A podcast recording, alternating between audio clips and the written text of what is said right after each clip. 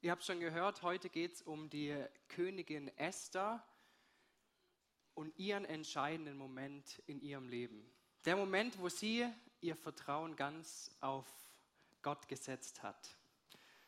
Wer letzte Woche im Gottesdienst war, der hat schon einen guten Überblick bekommen über das ganze Buch Esther von der Anina und heute wollen wir reinzoomen auf die Begebenheit im Leben von Esther, die den Unterschied bei ihr gemacht hat. Man könnte ihre Situation mit diesem Bild hier plakativ etwas darstellen. Diejenigen, die ein bisschen älter unter euch sind, führe ich hiermit in die Kunst der Memes ein. Ähm, Bilder, immer die gleichen Bilder, die mit einem unterschiedlichen Text gefüllt werden können, hier auf die Situation von Esther bezogen. Schweißtreibend die Entscheidung, soll ich Gott vertrauen oder einem unmoralischen König? Ganz so einfach war ihre Entscheidung nicht, wie hier dargestellt. Aber lasst uns einen Blick werfen auf das Leben von Esther. Sie wächst als junges, verwaistes Mädchen auf in Persien, in einem fremden Land und lebt mit ihrem Onkel Mordechai und erlebt was ganz Erstaunliches. Sie wird zur Königin vom Hof, gewinnt diesen Schönheitswettbewerb ganz überraschend und dann ziehen fünf Jahre ins Land die Identität von Esther als Jüdin ist nicht bekannt geworden und plötzlich ist sie und ihr Onkel Mordechai mit einer schrecklichen Situation konfrontiert. Und zwar hat der oberste Beamte vom König den König dazu gebracht, ein Gesetz herauszugeben, dass alle Juden umgebracht werden sollen. Und sie haben noch ein Jahr, bis dieses Gesetz in Kraft tritt und so schmiedet Mordechai einen Plan. Und das ist genau die Bibelstelle, wo wir reinzoomen wollen, wo Mordechai einen Boten zu Esther an den Königshof sendet und ihr mitteilt, dass die Juden umgebracht werden sollen und dass seine Hoffnung ganz auf Esther ruht, weil sein Plan ist, dass Esther zum König geht, ihn darum bittet, dass er doch dem Volk Israel gnädig ist und so für das Volk einsteht. Und wir wollen den Bibeltext lesen aus Esther 4, die Verse 9 bis 17 und wie Esther auf diese Bitte von Mordechai reagiert. Als Hattach, der Bote, zurückkam und meldete, was Mordechai ihm berichtet hatte, schickte Esther ihn ein zweites Mal zu Mordechai und ließ ihm sagen, alle Bediensteten des Königs und alle Bewohner der Provinz kennen das unumstößliche Gesetz. Jeder, ob Mann oder Frau, wird hingerichtet, wenn er unaufgefordert zum König in den innersten Hof des Palastes geht. Er hat sein Leben nur dann nicht verwirkt, wenn ihm der König das goldene Zepter entgegenstreckt. Mich hat der König sogar schon 30 Tage nicht mehr zu sich rufen lassen. Da ließ Mordechai Königin Esther ausrichten. Glaub nur nicht, dass du als einzige Jüdin mit dem Leben davonkommst, nur weil du im Königspalast wohnst. Wenn du jetzt nichts unternimmst, wird von anderswo Hilfe für die Juden kommen. Du aber und deine Familie, ihr werdet sterben. Vielleicht bist du gerade deshalb Königin geworden, um die Juden aus dieser Bedrohung zu retten. Esther schickte Mordechai die Antwort. Geh und ruf alle Juden zusammen, die in Susa, der Hauptstadt, wohnen fastet für mich, esst und trinkt drei Tage und Nächte lang nichts. Ich werde mit meinen Dienerinnen ebenfalls fasten. Dann will ich zum König gehen, obwohl ich damit gegen das Gesetz verstoße. Wenn ich umkomme, dann komme ich eben um. Da ging Mordechai weg und tat, was Esther ihm gesagt hatte. Esther ist mit einem zweifachen Untergang konfrontiert, einerseits ganz persönlich und andererseits für das Volk Israel. Und ich weiß nicht, ob ihr es gemerkt habt, aber es findet ein unglaublicher Wandel in diesen kurzen Versen bei Esther statt. Zuerst sagt sie, ich werde nicht zum König gehen, dann sterbe ich. Dann ruft sie einen Fasten aus, weil sie zum König gehen wird und hat eine Bereitschaft, ihr Leben zu geben. Wenn ich umkomme, dann komme ich um. Es ist erstaunlich und es ist genau der Wendepunkt im Leben von Esther, der Punkt, wo sie anfängt, ihr Vertrauen auf Gott zu setzen. Man könnte sagen, der Punkt, warum dieses Buch überhaupt Buch Esther heißt. Es ist ihr defining Moment in ihrem Leben. Und warum entscheidet sich Esther dazu, ihr Vertrauen auf Gott zu setzen? Wenn wir ihre erste Antwort anschauen, dann äußert Esther erstmal Bedenken. Und ich denke das auch durchaus zu Recht. Sie beschreibt die Gepflogenheiten vom Hof. Es war eben keine Selbstverständlichkeit, zum König zu gehen. Man musste eingeladen werden. Wenn man nicht eingeladen war, dann war man ganz auf die Gnade vom König angewiesen. Vielleicht streckt er einem den goldenen Zepter entgegen, aber vielleicht auch nicht und man ist tot. Und so fürchtet Esther ganz zu Recht eigentlich diese Audienz beim König. Vor allem, weil sie ganz große Bedenken hat, wie der König ihr gegenüber gesinnt ist. Sie betont am Schluss extra, seit 30 Tagen hat der König mich nicht mehr sehen wollen. Ja, die fünf Jahre Ehe, die haben dazu geführt, dass die Liebe wohl nicht mehr ganz so lebendig ist. Seit 30 Tagen wollte dieser König seine Ehefrau schon nicht mehr sehen. Und sie fürchtet sich um ihr Leben, weil sie meint, dass diese Audienz und diese Gunst von dem König das ist, was über ihr Leben bestimmt. Und sie will ihr Vertrauen nicht auf den König setzen, weil sie meint und annimmt, dass er ihr nicht gut gesinnt ist. Für Esther ist genau das der entscheidende Faktor, wenn sie über diesen Plan von Mordechai nachdenkt, ob dieser persische König ihr gut gesinnt ist. Und ja, es scheint plausibel, ihre Antwort. Auf den ersten Blick ist das schlichtweg das Gesetz des Landes. Es sind die politischen Verhältnisse, die gelten. Aber wir sehen an Mordechais Antwort, dass er genau das Esther vorwirft, dass ihr Blick viel zu verkürzt ist. Er antwortet ihr in Vers 12 und Vers 14, Glaub nur nicht, dass du als einzige Jüdin mit dem Leben davonkommst, nur weil du im Königspalast wohnst. Wenn du jetzt nichts unternimmst, wird von anderswo Hilfe für die Juden kommen. Du aber und deine Familie, ihr werdet sterben. Ja, Esther, die fürchtet den Besuch beim König und Mordechai, der lehrt ihr fürchten, dass sie nicht zum König geht. Er sagt zu ihr, die viel größere Gefahr ist, wenn du nicht machst, was mein Plan ist. Und wir können uns fragen, ja, warum ist Mordechai sich so sicher, dass es dieses Gericht über das Leben von Esther gibt? Man kann das vielleicht als Drohung verstehen, dass Mordechai sagt, ja, wenn du nicht machst, was ich will, dann sorge ich schon dafür, dass du stirbst.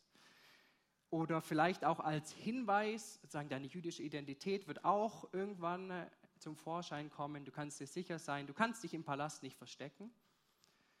Aber ich glaube vielmehr, dass Mordechai Esther aufzeigt, dass Gott derjenige ist, der sie am Ende vom Tag richten wird. Dass sie sich vor ihm rechtfertigen muss. Und wer auf Gott nicht vertraut, der wird von ihm verworfen.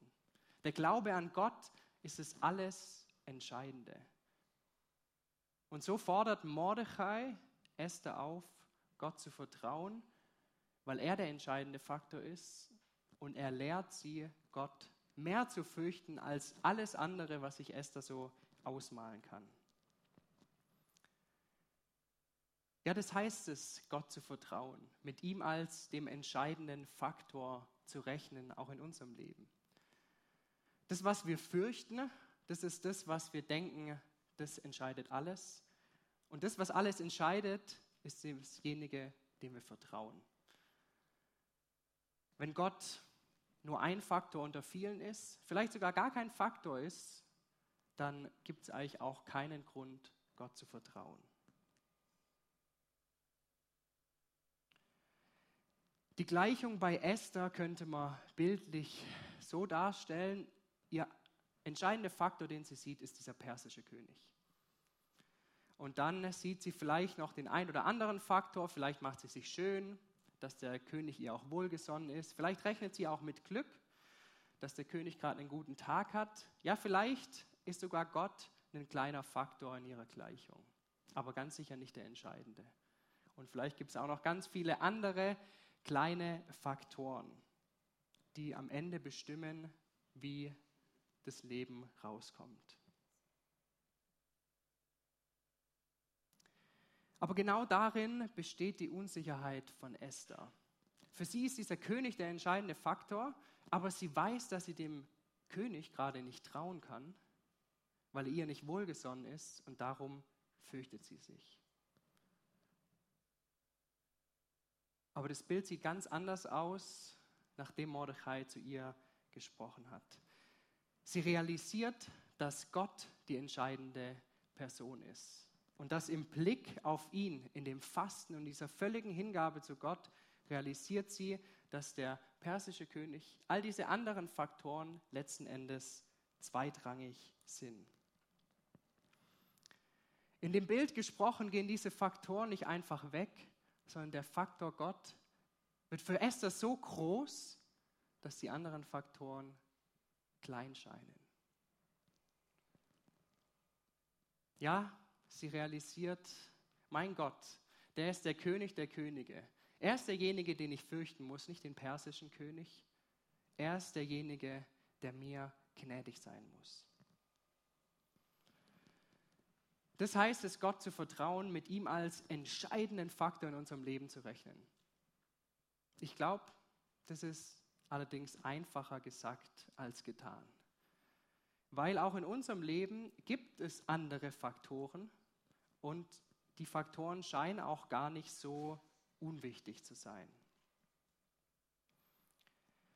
Aber auch bei uns kann im Blick auf Gott hier ein Wandel stattfinden, dass wir anfangen, Gott mehr zu vertrauen. Du kannst ja morgen mal die Frage stellen, vor wem oder für was fürchtest du dich? Vielleicht gibt es Dinge, die dich nachts oder vorm Schlafengehen noch wach halten. Vielleicht gibt es auch einfach Themen, wenn die angesprochen werden, du bist sofort hellhörig, das beschäftigt dich, es lässt dich nicht mehr los. Ich glaube, wir dürfen ganz bewusst sensibel auf solche Dinge sein und uns überlegen, okay, vielleicht ist das gerade ein Bereich, wo Gott mir zeigen möchte, dass ich ihm mehr vertrauen soll. Ganz am Anfang von der Beziehung von Natanja und mir war das das Velofahren. Ich habe es davor schon erwähnt, wir fahren viel Fahrrad in Basel und als frisch verliebter Mann bin ich hinter meiner Frau hergefahren und hat immer richtig Schiss, dass der Tanja was passiert. Manchmal bin ich extra neben sie gefahren, weil ich gedacht habe, ich halte alle Autos ab, ihr passiert ganz sicher nichts. Ja, ich habe aber ernsthaft um ihr Leben gefürchtet. Ich hatte Angst, dass sie stirbt, vor meinen Augen verunfallt. Ich denke, Eltern unter euch kennen das auch, nicht nur beim Kind hochwerfen, vielleicht gerade wenn die Kinder wohin gehen, wo man nicht eingreifen kann. Und auch ich hatte diese Angst, ich denke auch durchaus berechtigte Angst, aber gerade in dem Bereich musste ich lernen, auf Gott zu vertrauen und sagen, ich kann am Ende die Tanja nicht beschützen. Gott ist derjenige, der ihr Leben in seiner Hand hat. Er ist der Einzige, der sie beschützen kann. Und ja, ich möchte auch darauf vertrauen, dass selbst wenn der Tanja was passiert, Gottes Plan nicht zu Ende ist. Oder das Thema Finanzen ich stehe ja noch am Anfang von meinem Berufsleben, aber nächstes Jahr schließe ich mein Studium ab und rechne damit, dass ich mal meinen ersten 100% Lohn auf dem Konto habe. Und was macht man so als junger Mensch, der Geld auf seinem Konto hat? Man macht sich natürlich Sorgen über seine Altersvorsorge.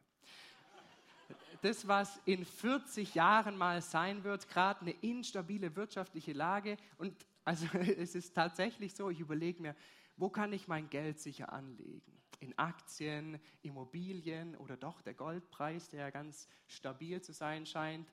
Und ich habe auch genau bei dem Thema gemerkt, warum machst du, du machst dich so verrückt damit, Dominik. Genau das ist ein Ort, den du Gott hingeben musst, wo du Gott vertrauen musst, weil er ist derjenige, der dein Alter in seiner Hand hat, der deine Altersvorsorge in deiner Hand hat. Er ist derjenige, der weiß, was in 40 Jahren ist, derjenige, der weiß, wie die Welt dann aussehen wird.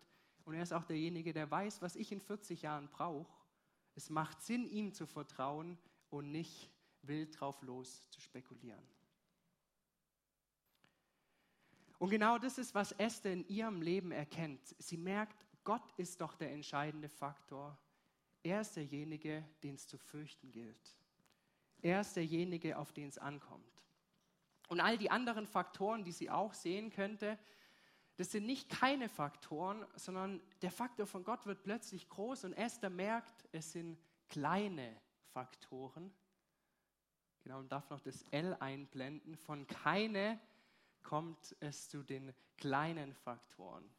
Der Faktor Gott wird so groß, nicht, dass die anderen Dinge verschwinden, aber sie werden zweitrangig im Blick auf Gott.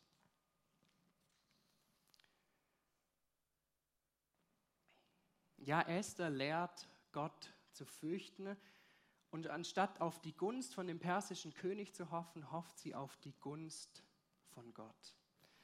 Und neben dieser Frage, wen oder was fürchtest du, kannst du dich auch fragen, auf wen oder was hoffe ich? Auf wessen Gunst hoffe ich? Wenn was gut läuft, wem bist du dankbar?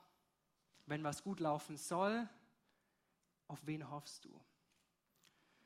Und diejenigen von euch, die noch in der Schule sind, oder ich denke auch alle Erwachsenen, wenn ihr euch zurückerinnert an eure Schulzeit, es gibt einen Moment, da fällt es ganz leicht, auf Gott zu vertrauen, nämlich wenn man nichts gelernt hat, zu einem Test geht und weiß, Gott, jetzt ist es ganz in deiner Hand. Ganz einfach fällt es uns, auf ihn zu vertrauen. Wir wissen, wenn jetzt irgendwas gut rauskommt, dann ist es allein Gottes Gnade. Aber wie ist es, wenn wir eben gut gelernt haben auf einen Test? Was, wenn ich eine Predigt gut vorbereitet habe, wenn ich einen Vortrag halte und alles tiptop vorbereitet, einen Eventplan, mein Lebenplan? Was denken wir dann, wer der entscheidende Faktor war? Ich glaube, ganz schnell denken wir, dass wir der entscheidende Faktor sind, dass eigentlich vieles von unserem Können abgehangen, abgehängt, äh, abgehangen ist. Und nicht nur uns stellen wir als entscheidenden Faktor hin, sondern auch andere Personen. Vielleicht kein König, aber den Bundesrat oder die Politik. Wenn es um Finanzen geht, die Bank. Wenn es um unsere Kinderplanung geht, die Medizin. Wenn es um Unfälle geht, die Versicherung. Oder bei Krankheit, die Medizin. Ja, das sind alles Faktoren, die man bedenken soll, die auch eine Rolle spielen, aber im Blick auf Gott sind all diese Faktoren zweitrangig. Er ist der entscheidende Faktor. Und ich möchte euch die zwei Fragen mitgeben. Wen oder was fürchtest du? Auf wessen Gunst hoffst du? Hoffst du? Gerade auch, um herauszufinden, im eigenen Leben zu schauen, wo gibt es noch Orte, wo ich lernen kann, auf Gott zu vertrauen auf ihn mehr zu vertrauen als auf andere Dinge. Und bei Esther kommt dieses Vertrauen auf Gott eben durch ihr Fasten zum Ausdruck. Ja, Fasten ist ein unglaublich radikaler Schritt. Gerade für Esther war es ein radikaler Schritt. Wir stellen uns vor, die Person, die sie ausgewählt hat wegen ihrer Schönheit. Was macht sie drei Tage bevor sie zum König geht? Anstatt sich einer Schönheitskur zu unterziehen, zu schauen, dass ihre Haut glänzt und möglichst straff ist, isst sie nichts und trinkt nichts drei Tage und kommt völlig ausgehungert und ausgedorcht, könnte man sagen, für diesen König. Und so ist dieses Fasten ein ganz spezieller Ausdruck von ihrem Vertrauen in Gott. Aber warum Fasten? Ja, Fasten ist ganz biblisch ein biblisches Mittel, mit dem Gläubige versuchen, Gott zu bewegen. Die Gunst von Gott zu gewinnen, den Himmel zu bombardieren mit Gebet und Fasten, dass sich Gott bewegt. Aber eben nicht aus einer Ungewissheit raus, ob Gott gnädig ist. Und genau hier besteht der Unterschied für uns Christen, wenn wir fasten. Es ist kein Buhlen um die Gunst Gottes, sondern vielmehr ist auch Fasten ein Bewusstwerden dessen, dass Gott uns gnädig ist.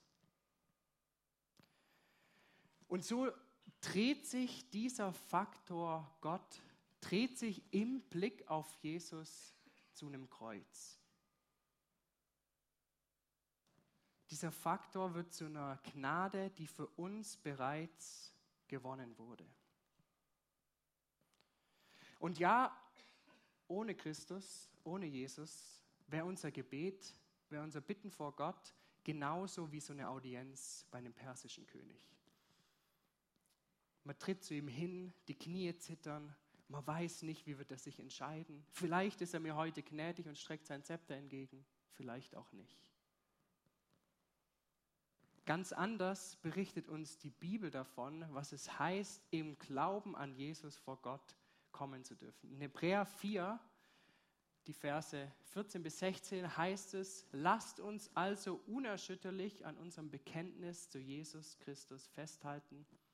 Er, der Sohn Gottes, ist durch den Himmel bis zum Thron Gottes gegangen.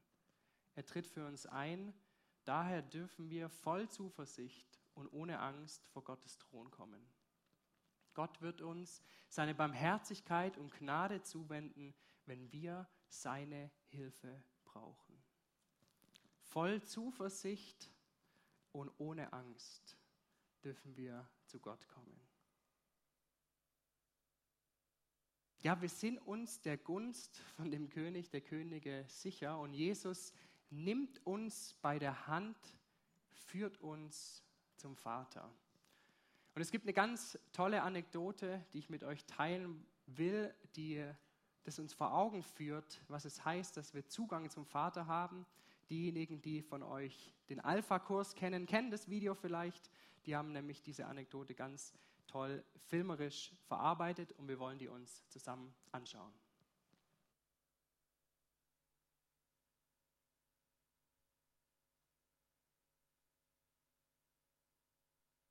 dringend seine Hilfe beim Bestellen der Felder auf ihrer Farm.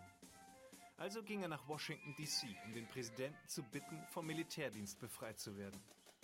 Als er in Washington ankam, ging er direkt zum Weißen Haus und fragte, ob er den Präsidenten persönlich sprechen könnte. Ein junger Wachposten sagte, du kannst nicht zum Präsidenten. Der Präsident ist viel zu beschäftigt, um dich zu empfangen. Geh wieder aufs Schlachtfeld und tu deine Pflicht. Also verließ der junge Soldat das Weiße Haus und überlegte, wie er die schlechte Nachricht seiner Familie mitteilen sollte.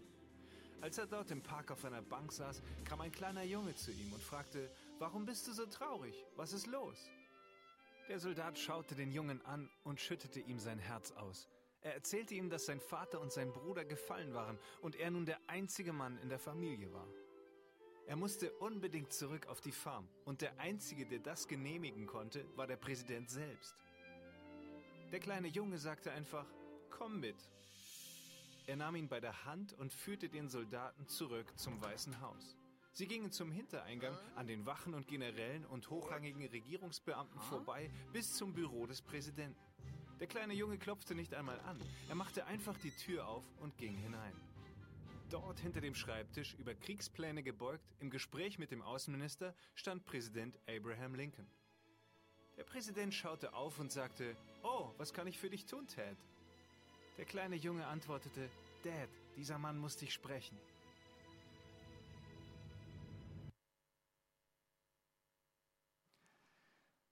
Ja, Vater, dieser Mann muss dich sprechen. Genau das ist, was Jesus getan hat. Durch ihn dürfen wir Gott als Vater ansprechen. Wir dürfen eine direkte Audienz mit ihm haben. Und wir können Gott vertrauen, weil wir uns seiner Gunst sicher sind. Wir können uns sicher sein, dass im Glauben an Jesus Gott uns gnädig ist.